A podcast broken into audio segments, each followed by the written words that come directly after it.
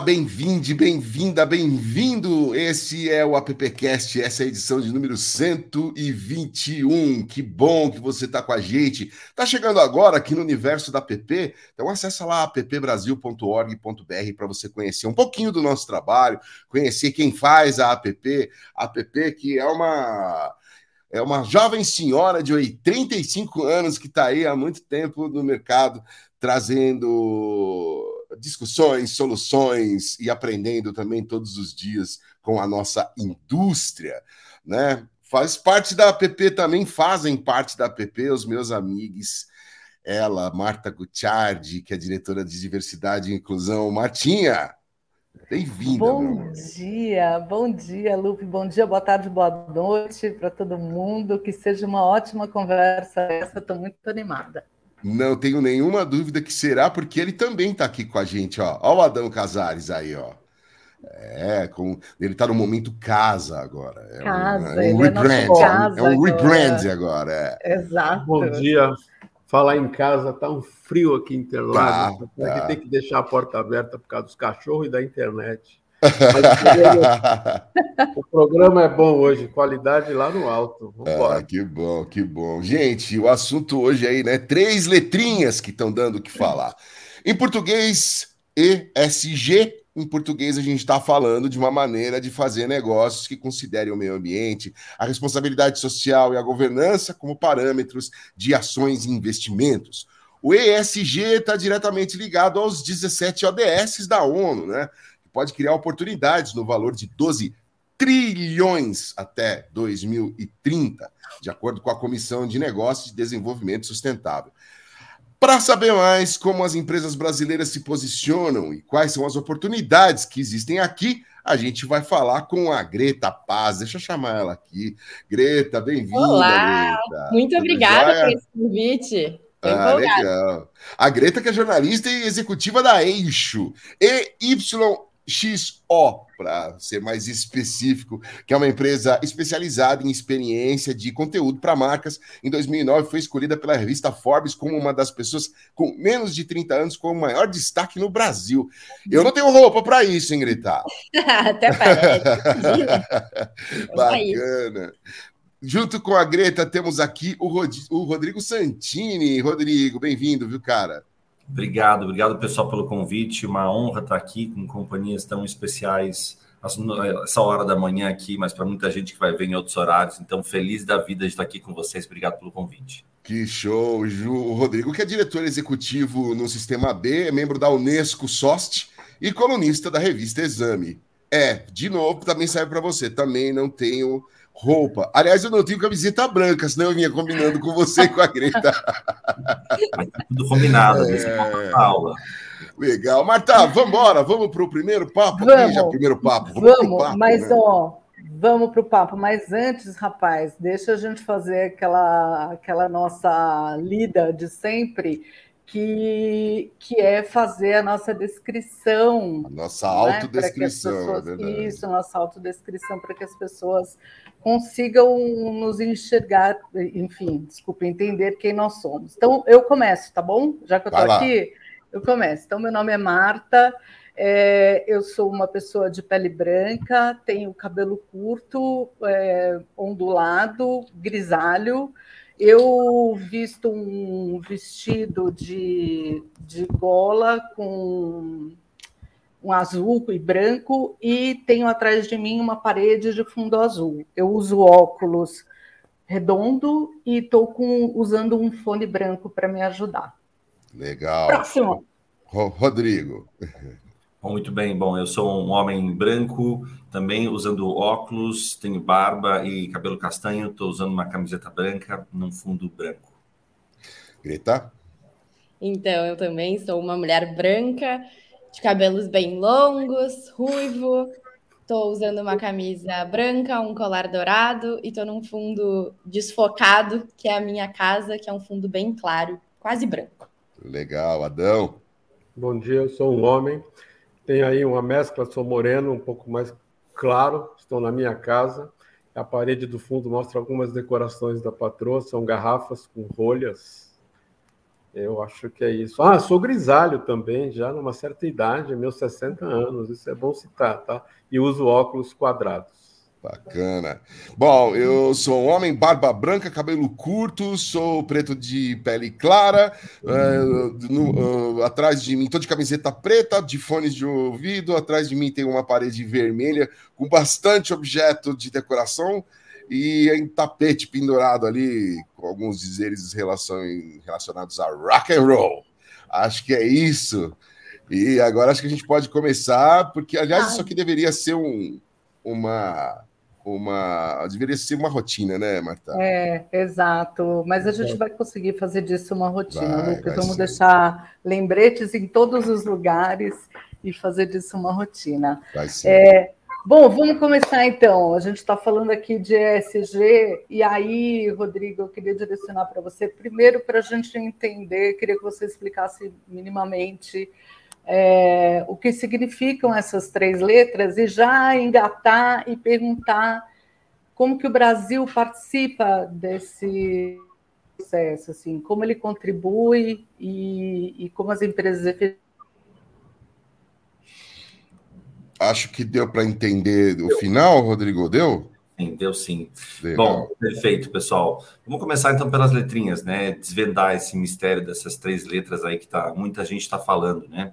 É, essas letras, essa sigla, na verdade, é uma sigla em inglês, né? ESG, e muitas vezes no português a gente usa também o ASG, é menos visto, mas tem a tradução dela, né? Então, esse E, né, que corresponde ao A, seria a questão ambiental, o meio ambiente, né?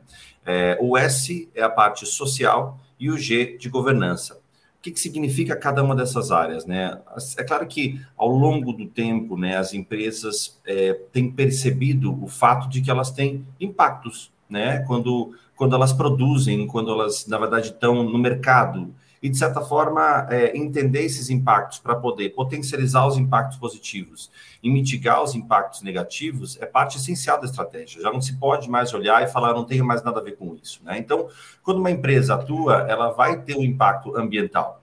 Então, como é que ela olha para esse impacto ambiental? Né? Como é que ela se responsabiliza por esse processo, buscando mitigar impactos negativos nessa história? E hoje em dia até já se fala muito em regeneração, né? Regenerar aquilo que se perdeu, né? Ou seja, não é só mitigar, até porque a gente já, é, é, já infelizmente, já destruiu muitas, muitas, muitas frentes, muitos ecossistemas. Então, é importante a gente se entender nesse processo como responsável dessa co-construção.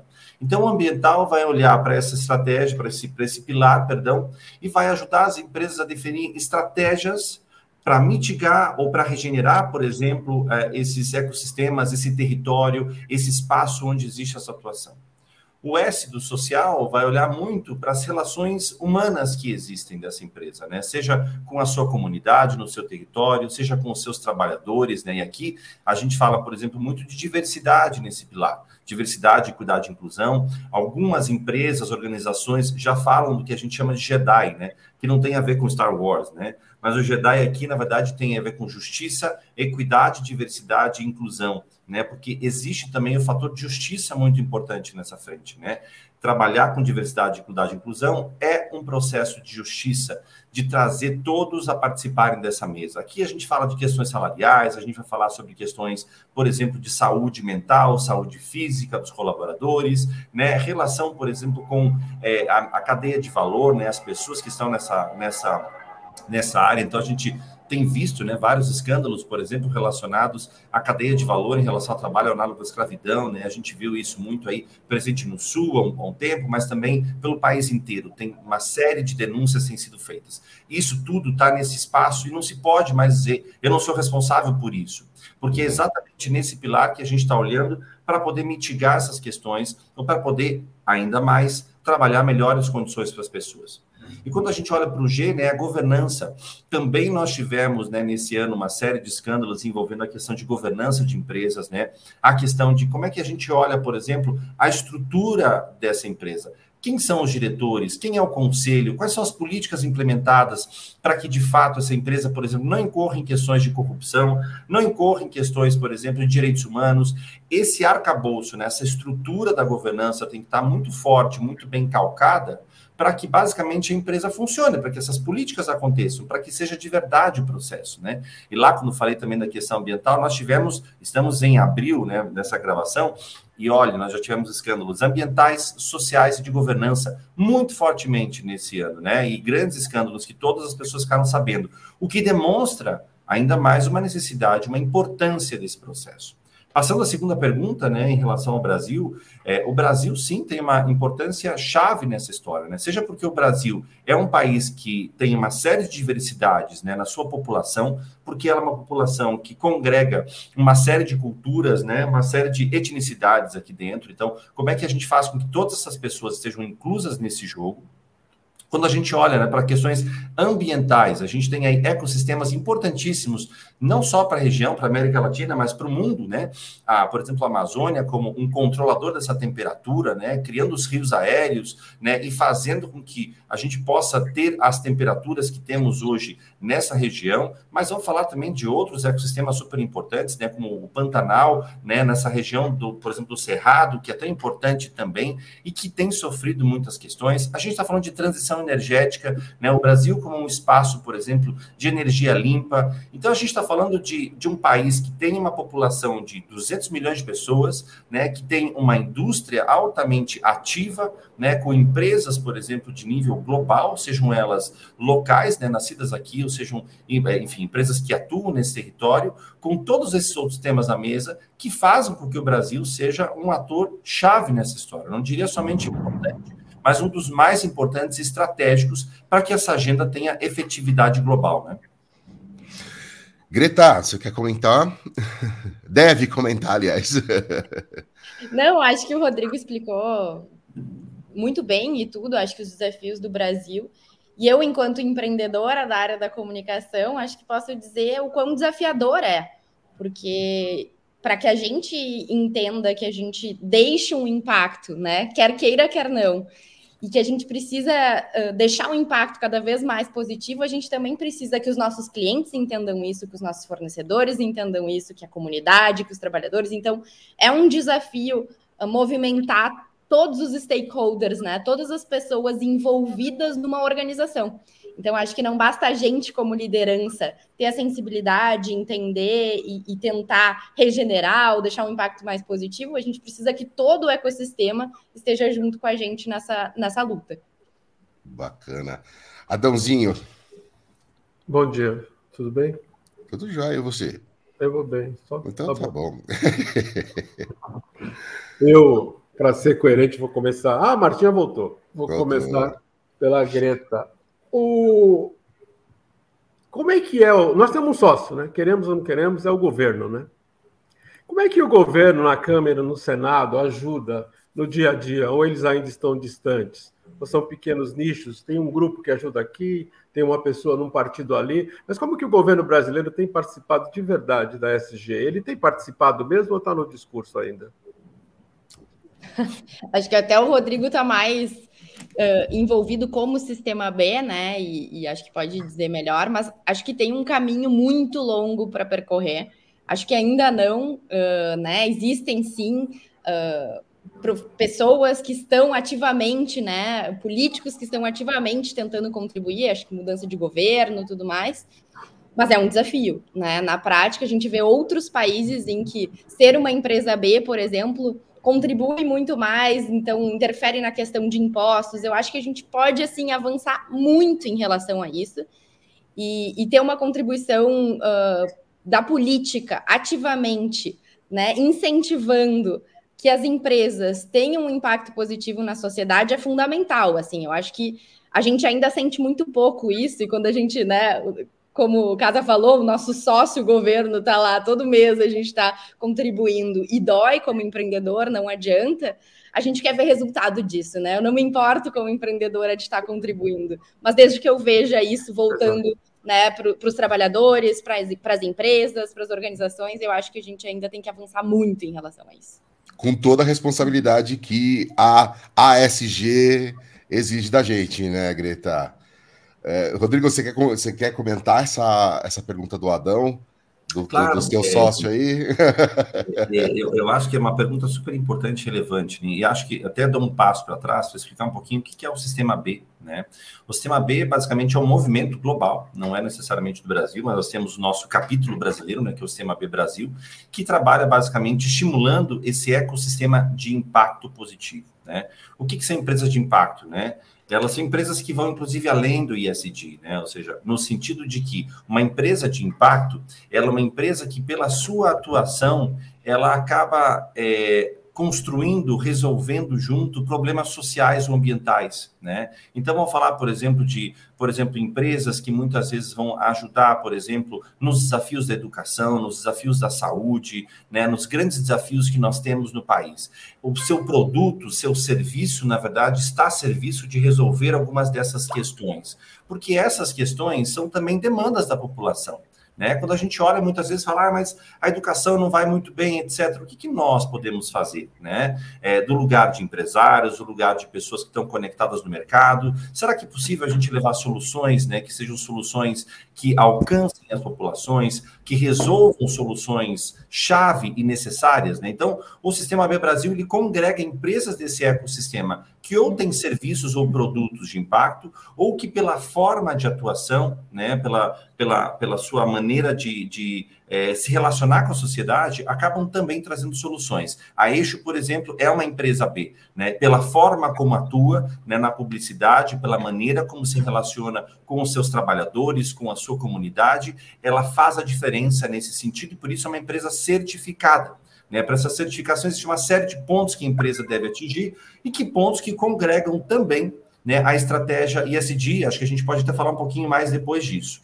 Dito isso, né, o Sistema B não trabalha apenas com empresas, ele trabalha na formação de multiplicadores, por exemplo, pessoas pelo país todo que vão multiplicar esse conteúdo, e ele também trabalha com o governo, né, fazendo esse tipo de provocação que a Greta trouxe, a implementação, por exemplo, de políticas de empresas B. Né? O que é o B, né, que a gente chama? É o B é the Benefit Corporations, ou seja, corporações de benefício, que beneficiam a sociedade.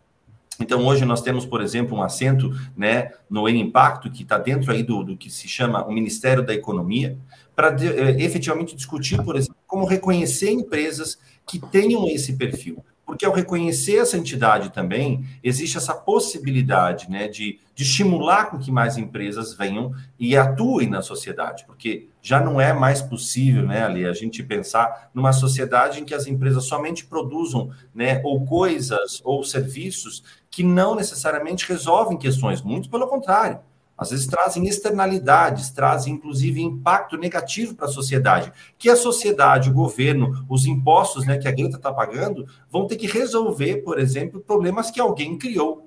Né? Será que é possível né, a gente, em 2023, ainda aceitar empresas que, que descartam coisas na sociedade? Não falo nem só da questão ambiental, né? É, descartam pessoas, descartam ideias, descartam formas de ser, né? não é um, um lugar regenerativo. Então, é nesse contexto que funciona e é nesse contexto que os governos também podem estimular ainda mais. Empresas assim fazem bem para a sociedade, co-constroem a sociedade, né? Você sabe, Rodrigo, só, só fazendo uma, um adendo aí, eu, eu, acabei de voltar do Rio to Sea e eu assisti um painel muito interessante sobre ESG, é, inclusive mediado é, por uma moça da ONU. Eu não vou lembrar os nomes agora, tá, gente? Então, por favor. Mas estavam lá: Coca-Cola, Eletrobras e Eneva. E, e, um exemplo que a Coca-Cola deu, por exemplo, em relação à, marca Mate, por exemplo, né? Então, eles têm ali na cadeia deles toda uma produção, e eles têm uma ponta, um agricultor que, na cabeça dele, na cultura dele, aí, acho que não cabe a discussão nesse momento, mas na cabeça do agricultor, que o filho dele de 11 anos tem que trabalhar e tudo bem, né? E, e aí tem a outra ponta de cá, o consumidor, tô comprando lá um mate no supermercado e tudo mais. Então, olha o tamanho da responsabilidade que você tem desde a base né, de fazer um trabalho de responsabilidade com esse agricultor, de, de, de, de mudar a cultura dele, até você trazer para a base e até, até esse material todo voltar. É, a própria Coca-Cola já, já foi, por exemplo, advertida com empresas que nasceram simplesmente para dizer: Coca-Cola, tá vendo esse monte de coisa tua aqui? Vem buscar, é teu, você fez isso aqui, né? Então, como, como isso também vai ajudando as empresas a amadurecerem e a criarem uh, novos conceitos e a prestarem mais atenção. Você acabou de falar sobre trabalho análogo à escravidão. A gente teve recentemente o Lola Palusa aqui no, em São Paulo, né? A gente pode, pode ter certeza que ano que vem isso não vai acontecer de novo, né? Então, assim, ainda bem que existe é, essas, essas certificações, ainda bem que existe essas essas três letrinhas e que cada vez mais a gente possa ver na prática o que as marcas, o que a indústria, o que, o que se tem, o quanto tem de fato é, utilizado aí o, o ESG. Eu me estendi, gente, desculpa, é que eu me lembrei dessa, dessa, dessa ponta aí. Mas é, a Mari Cruz, que também faz parte da diretoria aqui da APP, enviou uma pergunta para a gente. Vamos ouvir o que a Mari nos, nos questiona aqui. Bom dia, boa tarde, boa noite, boa madrugada. É, uma pergunta para vocês sobre é, a agenda ESG. A Europa tem falado na mídia que a, a, guerra, a guerra entre Rússia e Ucrânia atrasou a agenda ESG na Europa, muito por conta é, dessa questão do gás, que, que a Europa agora não, não pode mais contar com o gás da Rússia como antes por conta das, das sanções que a Rússia tem sofrido e, e tem cortado gás mesmo de propósito. E aí a Europa tá, está procurando outras alternativas, inclusive desmatamento de áreas preservadas é, para o pessoal se aquecer no inverno, enfim. E aí a gente entra até em economia, né? Com esse corte do gás da, da Rússia, a inflação europeia está terrível, está maior até que, que no Brasil. É, eu queria saber como vocês veem essa questão e também é, quais seriam a, as alternativas para a Europa por conta dessa, dessa guerra na Ucrânia. Uau! Ah, geopolítica aí no rolê. Vai, Rodrigo! vai lá, vai lá. Nessa história. É, eu posso, posso, começar aqui, posso puxar um pouco dessa história. Eu acho que tem um, um, lugar que é, primeiro, né? Acho que a gente percebe o quanto a questão da transição energética é um tema central hoje nas agendas e que não pode é, ficar para trás. Né? Quando a gente vê, por exemplo, uma situação como essa, uma guerra como essa, de tal gravidade, mas que é gatilho para outras várias questões, a gente para para entender a vulnerabilidade que a gente tem enquanto a gente não faz uma transição energética responsável, cuidadosa. Né? E a transição energética é muito interessante porque, geralmente, quando a gente olha para esse ponto, a gente somente pensa na questão ambiental, mas ela está extremamente ligada à questão social também. Se a gente faz uma transição energética muito rápida, por exemplo, né, sem pensar nos processos como um todos, muito rápido, digo, no sentido não só de velocidade, mas no sentido de pensar com tudo que vem junto. Existem muitas pessoas que trabalham para essa indústria hoje, né? E que têm que ser preparadas também para a nova indústria. Né, para a indústria, por exemplo, de energias limpas. E que se a gente faz uma transição sem pensar nas pessoas, nós criamos um caos social também, né? De preparar essas pessoas que vivem muitas vezes há anos desse processo. E aí eu volto naquele ponto né, que, que eu falei inicialmente, né, quando a gente falou sobre a importância do Brasil, né? Veja a importância do Brasil nesse ecossistema quando a gente fala de energias limpas, né? A gente está falando, por exemplo, de energia eólica, de uma série, por exemplo, de possibilidades que o Brasil tem, energia solar, etc., e que é, acabam sendo inspiracionais para o restante do mundo. Isso tudo para dizer que, assim, é, a guerra, eu acho que ela nos traz um grande exemplo de que a transição energética ela tem que acontecer e tem que acontecer de uma forma cuidadosa, mas tem que acontecer numa velocidade em que seja rápida, calculando as pessoas que podem estar fora desse processo, porque senão a gente cria um caos em outras áreas. Mas o fato é, não se pode mais deixar de discutir isso energia continua sendo importante, relevante nessa nossa agenda atual, né? Seja do Brasil e do mundo, pensar nesse ponto é essencial para a gente pensar desenvolvimento no futuro, né? Não se pode mais desenvolver com carvão, não se pode mais desenvolver, por exemplo, da forma como se desenvolvia. Então, o ponto é como é que, por exemplo, países como Brasil, né, é, podem inspirar outros países a criarem tecnologias, a se desenvolverem, para não ficarem reféns, por exemplo, de um ou dois países que detêm, por exemplo, hoje uma estrutura né, de energia é, que acaba abastecendo muitos lugares e que, ao acontecer algo como, é, por exemplo, essa guerra, você volta 10, 10 casas no jogo. Né? Isso não é possível, não é algo uhum. aceito, digamos assim. Então, eu acho que volta no nosso ponto. O Brasil tem papel preponderante no processo de inspiração de países, por exemplo, e da Europa nesse processo também. Greta, Greta que tem nome de ativista, inclusive. é verdade. Não, eu acho que, enfim, uma, uma das questões que, que conecta com o que o Rodrigo falou é o quanto, e conecta com a pergunta anterior também, é o quanto a gente precisa pensar no micro, né, para a gente uhum. chegar. Então, quanto eu, como empreendedora no meu negócio, posso estar tá olhando para energias renováveis, posso estar tá pensando como eu deixo um impacto melhor. E aí eu, como eixo, posso dizer, a gente mudou nossa sede, a gente saiu de um lugar, de um galpão que, enfim, não pensava, não foi pensado, né, em energeticamente ser eficiente e foi para uma outra sede, né, num, num, num prédio certificado, pensando, cara, o que, que eu posso fazer? Muito. A gente olha lá para a Europa, pra, mas o movimento começa com a gente, né? Então, eu, com uma empresa de comunicação, onde tudo é virtual, tá, mas eu posso fazer alguma coisa, tá ao meu alcance. Então, eu acho que. E se eu tiver incentivo para isso, aí conecta com a política e tudo mais, nossa, se torna ainda mais interessante, né? Então, acho que é um movimento que começa da gente, que, que começa pequeno, mas que a gente tem que entender. A gente não pode olhar para a guerra lá e dizer, cara, não tem nada a ver com isso, tô aqui tocando. Não, tudo reverbera, né? E que, que movimentos que a gente pode fazer agora na nossa empresa, no nosso dia a dia, uh, que façam com que a gente tenha essa transição de forma mais cuidadosa, de forma mais eficiente, mas que deixe um impacto positivo. Ô, Greta, antes de eu voltar para Marta, que ela tem lá perguntas preparadas para você, Várias. a gente já, é, já aproveitando o gancho que você falou da Eixo, da onde veio, da onde, quando que de repente fez assim, ó, pau, ESG, e eu vou buscar certificação? Me fala um pouco desse caminho de vocês. Tá, legal. Então, isso surge desde a origem da empresa. Quando eu e meus sócios decidimos empreender, a gente não encontrava um lugar que a gente quisesse trabalhar. Acho que é um pouco millennial, né? Uhum. privilégios, não posso dizer que não. Eu comecei a empreender com 21 anos. Então, eu sempre quis construir um lugar que eu fizesse que, que as mais de oito horas que eu coloco por dia fizessem alguma transformação realmente relevante. Não encontrando exatamente esse ambiente, eu entendi, junto com os meus sócios, vamos criar uma empresa, né? E aí foi quando tudo começou. Se isso tinha nome de SG, Sistema B, não tinha nome de nada. Era uma vontade, uma intenção. E aí, quando a gente tem intenção e a vontade, a gente vai buscar conhecimento. Né? Então, como é que eu vou fazer para ter uma empresa que realmente seja, né, impacte de forma positiva a sociedade, que entregue mais para ela do que tira dela. Tinha vários, vários jeitos que a gente falava sobre isso.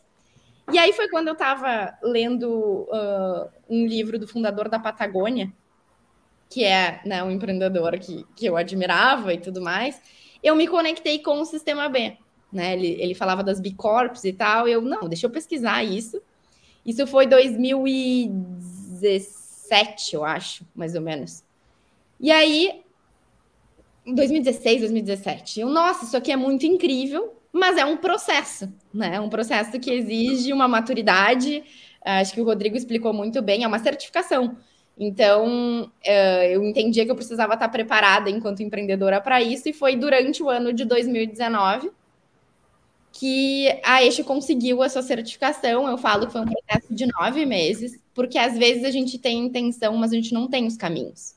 Eu acho que o sistema uhum. B contribui muito nos caminhos. Ah, eu quero fazer. Você sabe como fazer? Tem gente que sabe. Então vamos buscar, né? E aí foi esse processo de nove meses para a gente conseguir a certificação em 2019. Agora a gente está num processo de recertificação, que eu acho que é extremamente importante também, né? Não é uma coisa que é, é, um, é uma jornada, não é um ponto de chegada, agora sou certificada. Uhum. Não. A empresa tomou outra proporção e agora tem outros desafios. Então, acho que foi, foi assim, né? Essa conexão. E aí eu acho que é, que é curioso. Depois a gente vai descobrindo os nomes e tudo mais, mas quando, quando isso é realmente intencional e genuíno, uh, não importa muito bem a sigla, o nome, as coisas. É, claro, importa a busca pelo conhecimento, sem dúvida. Você não vira greenwashing, né, Greta? Exatamente. Uh, Martinha, vem para cá. Gente, é... pô, Lucas, você pegou uma parte. Uma parte? Disco, eu roubei!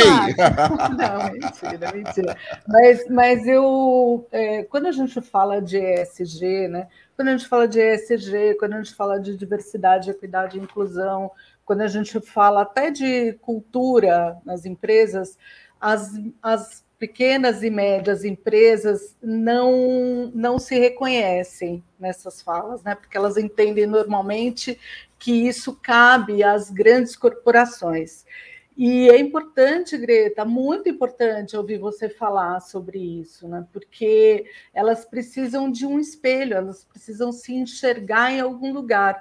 Eu queria saber como é que é, você, você se relaciona com seus pares depois dessa certificação, né? Como é que você se relaciona com seus fornecedores e, e, com outras empresas que, inclusive, competem com você no mercado e com seus clientes.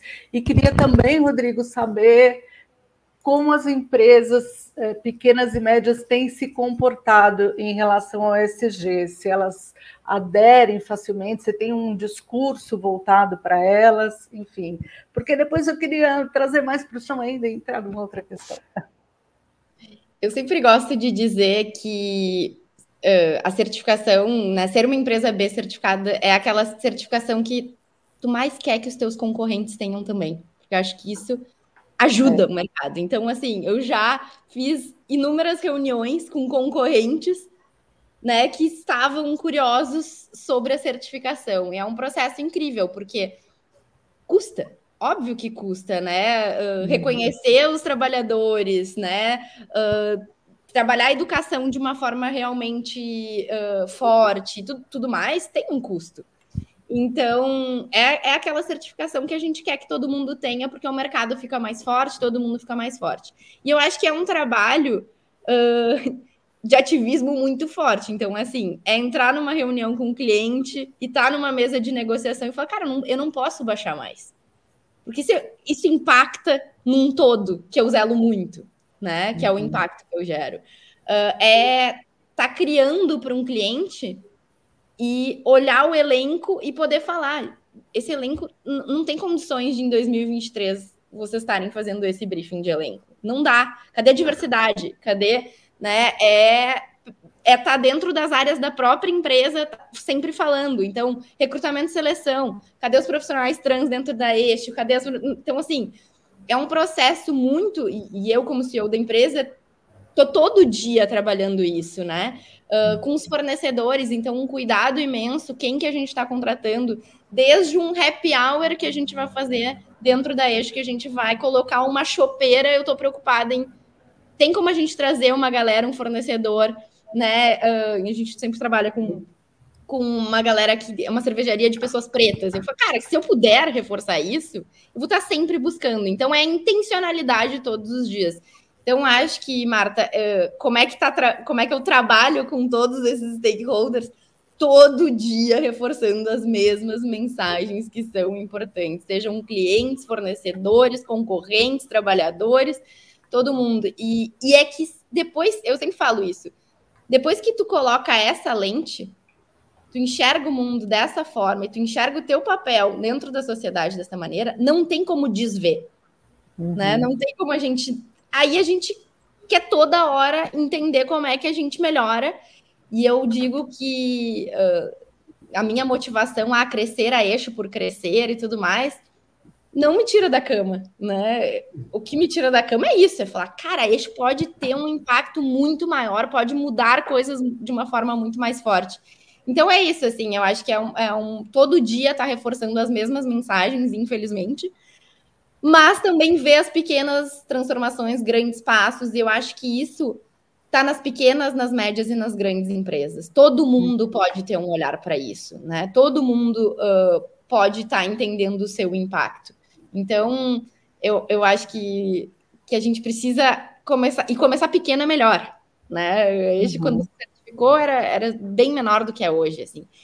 E, e aí a gente vê, assim, a gente tem, a, por exemplo, com os trabalhadores, a gente tem a intimidade mesmo, eram menos de 30 colaboradores, então é aquela coisa que tu conhece a história da pessoa, que tu sabe como tu está impactando, então acho que isso é muito legal para todo é. mundo. O, o desculpa, Rodrigo, só queria complementar aqui uma coisa. É, primeiro que é isso mesmo, né, Greta? Eu acho que depois que você adquire o conhecimento, aí passa a ser uma decisão, né? Aí o peso é maior, inclusive. Mas a gente sabe que números são importantes, até como argumento, né? E você sente que mudou o posicionamento da sua empresa, ou que você conquistou uma fatia maior de mercado é, depois da certificação? Porque estamos aqui usando argumentos para que as nossas agências e empresas parceiras também adiram né, ao, ao ESG. É, e na verdade a gente se certificou no final de 2019 e no ano seguinte começa a pandemia, né? Então foi uma, uh, uma grande questão. E eu digo, a eixo em 2020 dobrou de tamanho, né? Era algo que a gente não esperava. E aí foram muitos movimentos, mas um deles eu acho que foi muito marcante para mim, que eu posso citar, que foi quando aconteceu né, todo o episódio de George Floyd e tudo mais eu falei, todo mundo postava aqueles quadrados pretos, as agências, principalmente Sim. as empresas de comunicação. Eu falei, o que, que eu faço agora? Né? Ainda sem conhecimento, já certificada, né? E eu acho que por isso que eu mostro que é uma jornada, não é um ponto de chegada, não sabia tudo, porque me certifiquei. E eu chamei as duas únicas pessoas pretas que, que tinham dentro da empresa e falei: o que fazemos, né? Ignorante. E aí eles disseram: não posta. Enquanto formos só dois, não posta. E aí eu comecei, gente, um trabalho intencional muito forte, né? Hoje, uh, praticamente 30% da eixo, a gente está no Rio Grande do Sul, uh, são pessoas autodeclaradas pretas. Uh, então foi um processo muito longo. E aí o que começou a acontecer? Uh, os nossos próprios clientes. Então, por exemplo, um cliente que a gente atende, a gente entrou numa concorrência e ele queria saber a diversidade do time que atende ele. Legal. E a gente ganhou a concorrência. Né? Então, uh, intencionalmente ele queria, intencionalmente a gente tinha buscado. E aí, uma super oportunidade de negócio. Por quê? Porque ele já tinha sensibilidade de entender. Quem faz comunicação, para mim, precisa né, ter esse olhar de diversidade.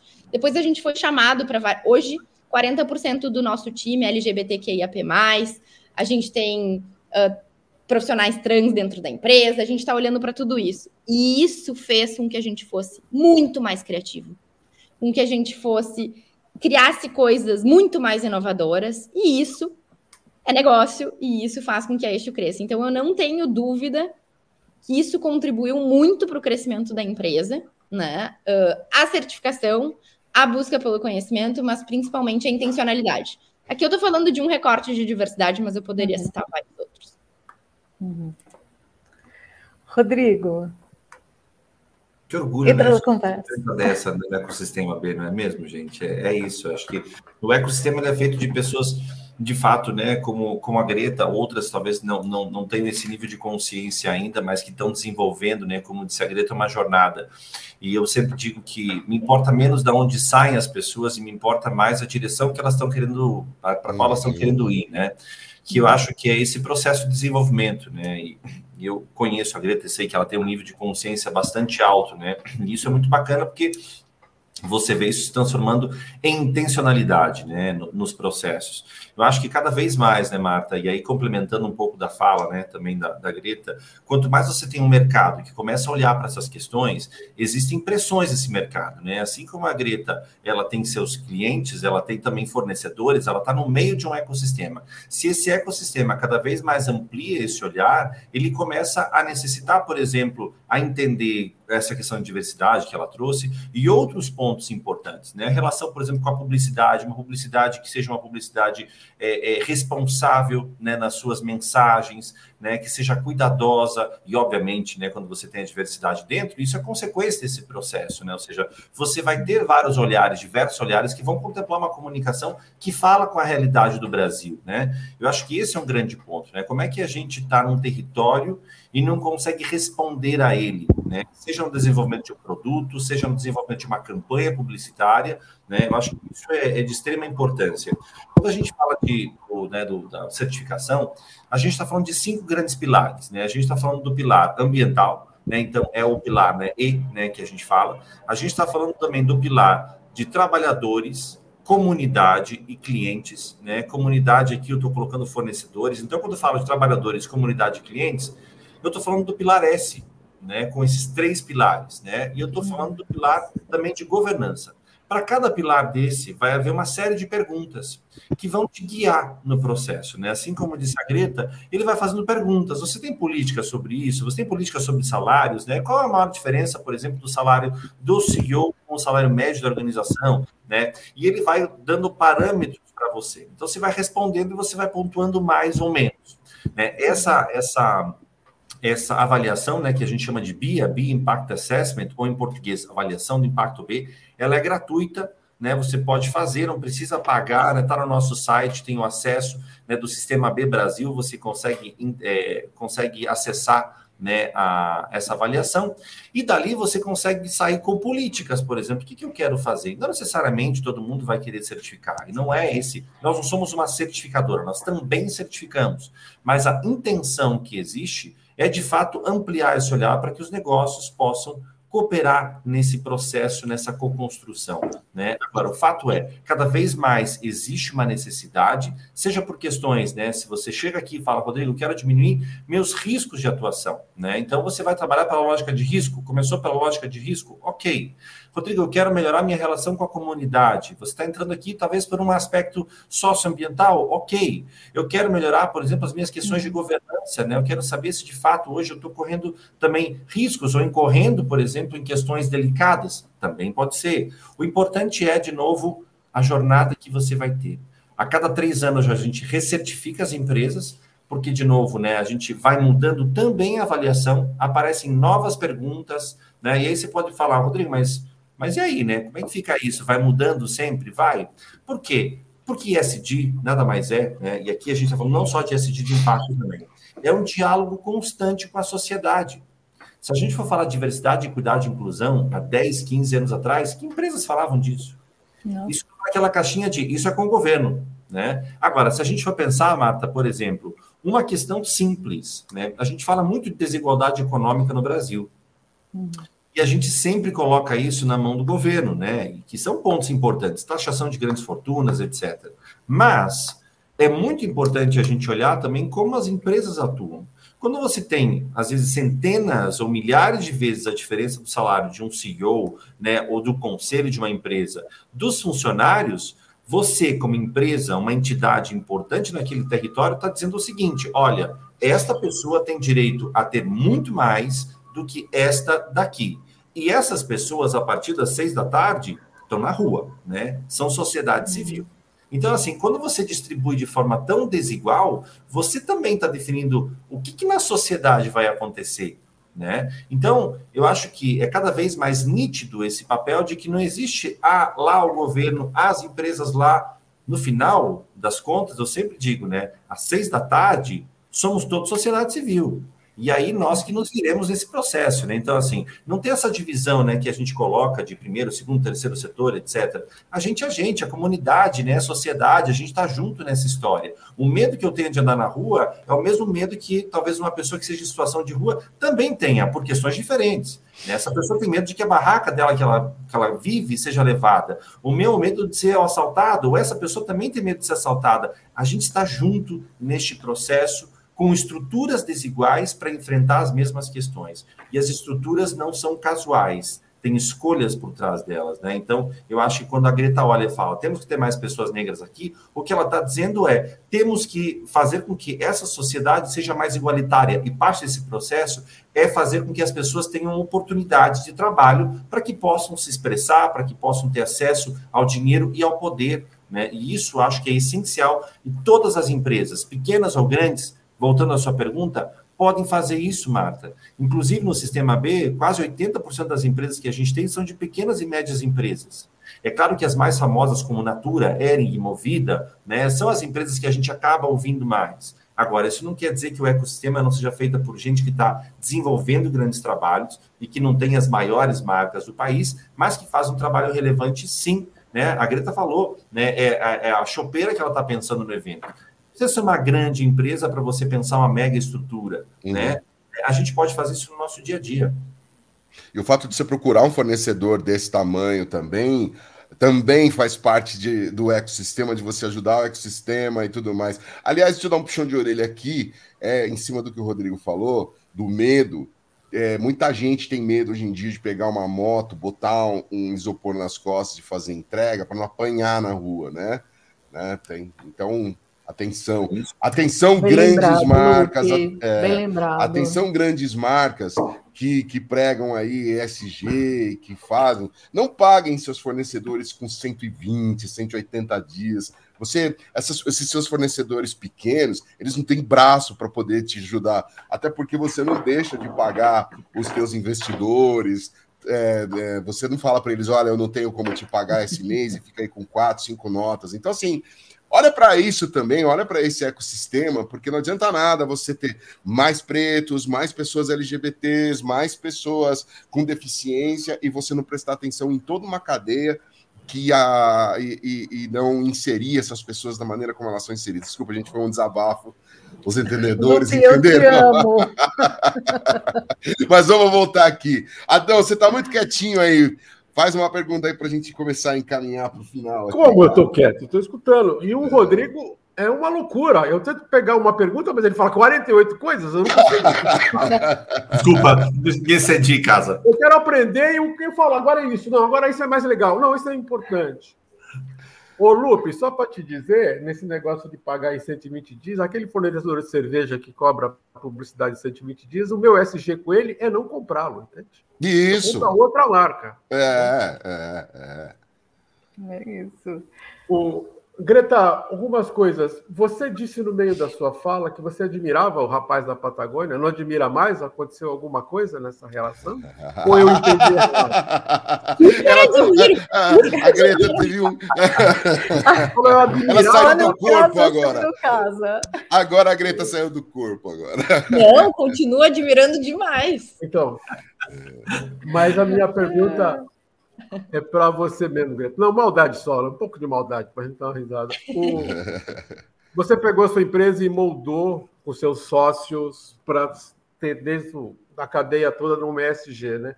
Eu posso entender, pelo pouco que eu conheço, tá? É que o ESG só funciona se vem de cima para baixo, né? Ele não funciona de baixo para cima, né? Se não vier pelo dono, pelo VP, pelo diretor, não funciona de baixo para cima, tá? E aí, uma outra coisa que eu captei do Rodrigo, Rodrigo, esse Bia que você falou, se eu entrar, ele dá para a gente fazer domesticamente também na casa da gente, para saber se a gente está tendo alguma coisa errada? Me deu uma curiosidade. Quer começar, começar pela Greta aqui. É, com certeza. Uh, eu sempre falo que é quem está com a caneta na mão, né? É. Eu acho que, que sim. Não, se a liderança não entende, não coloca isso como prioridade, é muito difícil a mudança acontecer, né? Então, é muito, e eu acho que num nível de impacto da organização é, é, é impossível. Né? E tanto é que eu não encontrava o lugar que eu quisesse trabalhar, fui criar o meu, né? Porque eu, eu entendi que eu não ia mudar as grandes organizações que eu tinha trabalhado, e, e, que eu não conseguia alcançar isso, né? Então, acho que sim. E aí, quando a gente vê, por exemplo, uh, quantas mulheres CEOs de agências, lideranças de agências temos hoje, né? E aí começa por aí.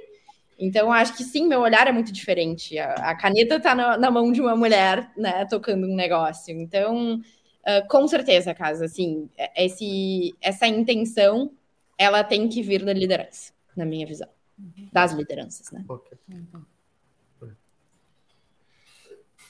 Concordo, acho que, só voltando ao ponto da Greta, acho que ESG não é uma área, né? É uma cultura, uma forma de ver as coisas. É, então, basicamente, se a gente tem uma, algum, algumas pessoas trabalhando nisso, né, com uma área só, Isso não vai se expandir, né? isso não vai criar uma mudança ali na, na forma de ver as coisas. E respondendo a sua pergunta, Casa, o, a BIA, né, a avaliação de impacto B, ela é feita para empresas, né? E não é nem feita para organizações sociais, por exemplo, para o governo, mas para certificação, tá? Agora, claro que organizações, por exemplo, sociais, etc., que querem olhar e falar como é que a gente está aqui trabalhando, como é que a gente está fazendo, isso também pode ser feito. Para pessoas físicas é mais difícil, porque você vai falar a relação com trabalhadores, com, por exemplo, fornecedores, etc. Claro, né, se você tem ali talvez um ecossistema de pessoas que trabalham, etc., poderia até ser interessante para pensar, mas ele está muito pensado nesse sentido. E mais, né, poderia dizer, tá, mas assim, eu vou fazer uma avaliação dessa, um questionário que uma Natura respondeu, não tem nada a ver comigo, né? A minha empresa tem cinco funcionários, está tudo bem. Quando você começa a responder, você vai escolher o setor que você está, você vai falar o número de funcionários. Esse questionário, ele, ele é, tem uma inteligência que ele vai basicamente se adaptando às suas respostas. Então, as perguntas que vêm vão estar de acordo com a resposta anteriormente dada. Né? E aí você vai construindo isso na realidade que você tem. Então, sim, a avaliação de impacto B vai olhar para todo e qualquer tipo de tamanho de empresa e para uma série de segmentos e setores, né? Também não é só um ou dois, você vai ter uma série de segmentos específicos ali para você olhar também. Obrigado. Bacana, gente. Bom, uhum. eu tenho que começar a ir para o final. Martinha levantou o dedo. Eu estava aqui te mandando um WhatsApp falando, ah. eu ainda tenho uma pergunta. vamos lá, Deus. vamos lá. É, eu, eu queria só. Bom, a gente vai ter que resumir um pouco, mas eu queria só falar sobre o G da governança, né? Porque o G ele fala muito de avaliação de riscos e, e, tem uma questão que eu percebo, acho que todos nós aqui, principalmente quem trabalha com publicidade e com comunicação, percebe muito nas empresas que é o declarar o que ainda não está feito. Né? Principalmente uhum. quando a gente fala de ESG. Queria que você falasse um pouquinho do, do G, Rodrigo. É como é que isso pode colaborar para evitar o greenwash e o que a gente também chama de diversity wash, né? É. Tá. Pode que... responder com calma, Rodrigo. Temos tempo, temos tempo. Vai lá.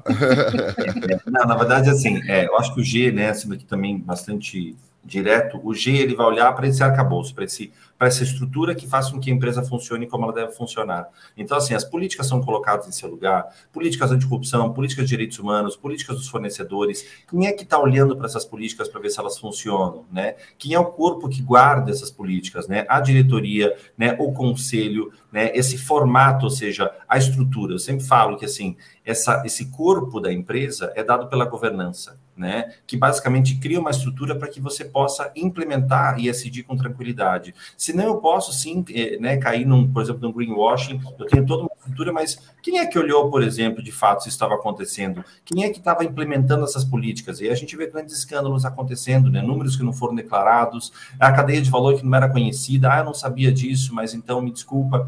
E aí vem essas várias questões. Então, a governança, ela faz com que todo esse ecossistema funcione e seja controlado e seja e que haja um guardião para esses processos, né? Ou seja, guardião não como pessoa, mas como estrutura por trás disso. Uhum. Greta, quer comentar? É, eu ia pedir mesmo. Não, eu acho que fazendo, eu acho que para as pessoas que estão nos escutando, quando a gente fala que isso é uma jornada, não quer dizer que a gente vai ter tudo no momento que a gente começa. E quando a gente faz o BIA, eu lembro que a gente fez em 2019, quando, quando a empresa ainda era menor, a gente olhava algumas coisas de governança e falava: não, a gente não está no tamanho para ter isso ainda. Não, a gente uhum. vai optar por não ter isso ainda. Mas é uma opção consciente. Eu acho que o problema é não saber. Como assim, Greta? Ah, um conselho mega estruturado. Naquele momento a gente não pontuou nesse aspecto e entendeu que a gente não ia fazer isso. Porém, falava sobre código de conduta. E é isso, a gente falou: não, isso a gente vai fazer e vai fazer muito bem né? Uhum. Porque a gente não tinha. Então, eu acho que nesse processo de governança, o BIA ele ajuda muito, inclusive a ter uma tomada de decisão consciente do que, que a gente consegue fazer naquele momento, do que, que a gente não vai fazer e do que, que a gente vai se preparar nos próximos três anos para né, ter. Então, assim, uh, quando eu acho que às vezes isso assusta as pequenas e médias empresas de dizer assim: não, peraí, peraí, eu não dou conta do que eu tenho, eu vou ter que criar um monte de burocracia para não, não é assim. Eu acho que é entender o que pode ser feito, fazer a opção consciente, não abrir mão de algumas coisas, né? Eu acho que essa tomada de consciência, aquilo que eu falei, uma vez que a gente olha para algumas coisas, depois a gente não consegue não olhar. Então, assim, isso aqui é um risco muito grande, eu preciso olhar para isso. Um código de conduta é fundamental. Como é que a gente não vai ter isso? Tá, outras coisas eu vou entender que eu vou deixar agora, não vou ter agora, mas eu sei que conforme eu for crescendo, eu vou me organizar para ter isso. Então, acho que às vezes eu, eu, sinto que os empreendedores se assustam um pouco, principalmente pequenos e médios, dizendo vai dar muito trabalho. Eu já não dou conta do que eu tenho, eu vou ter que olhar para mais um monte de coisa.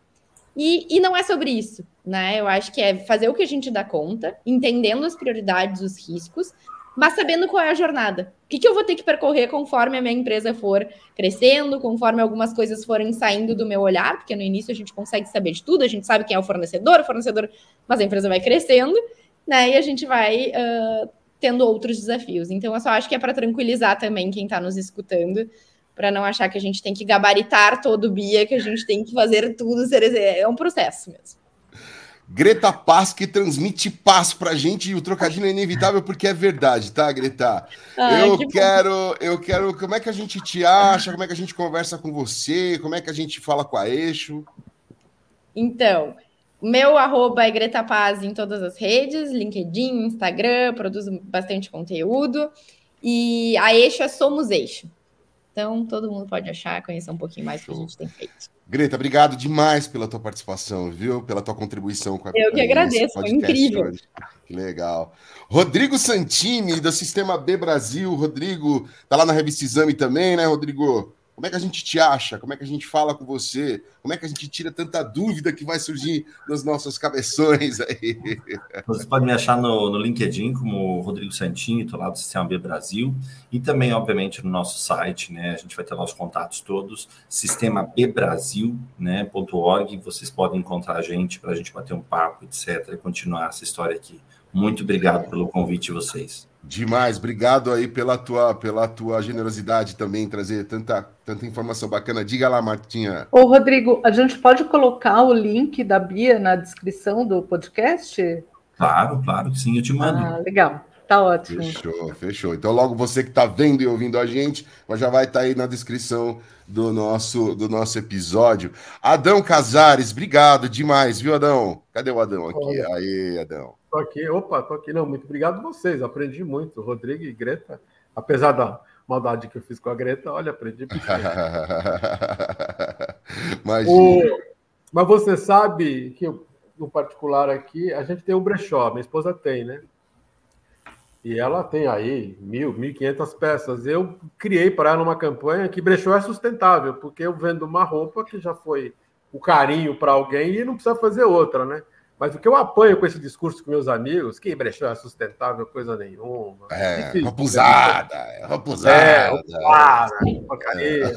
É. Não é sustentável, você não precisa fazer outra calça, você está comprando aqui, mas eu apanho muito nisso. Ô, nossos... Casa, para ter uma ideia, Eixo tá, tem um brechó. A galera está organizando agora uma forma de um consumo mais sustentável. Os, são os nossos amigos ogros, Adão. Temos alguns em comum. Mas a gente vai mudar, a gente vai mudar. Eu quero agradecer, é. Martinha. Obrigado. Obrigado, Uma pessoa que me esquece. Não, obrigado. Eu que agradeço, agradeço demais, Rodrigo, Greta, por vocês estarem aqui, Casa e Lupe também. Vocês são parceiros de todas as horas. E, Casa, eu, eu sou fã de brechó, viu? Eu sou pessoa que me visto oh. de brechó há mais de 20 anos. Então, no feriado passado, fiquei comigo com a Branca, expondo lá. Pronto. Vamos Pronto. lá, manda os endereços, filho. Faz a sua. Faz, faz a, a propaganda. É. Obrigado, obrigado à diretoria da APP pelo apoio aqui com a AppCast. Oh, e bom. muito obrigado a você que nos acompanha. Essa foi a edição número 121. Nosso tema foi ESG.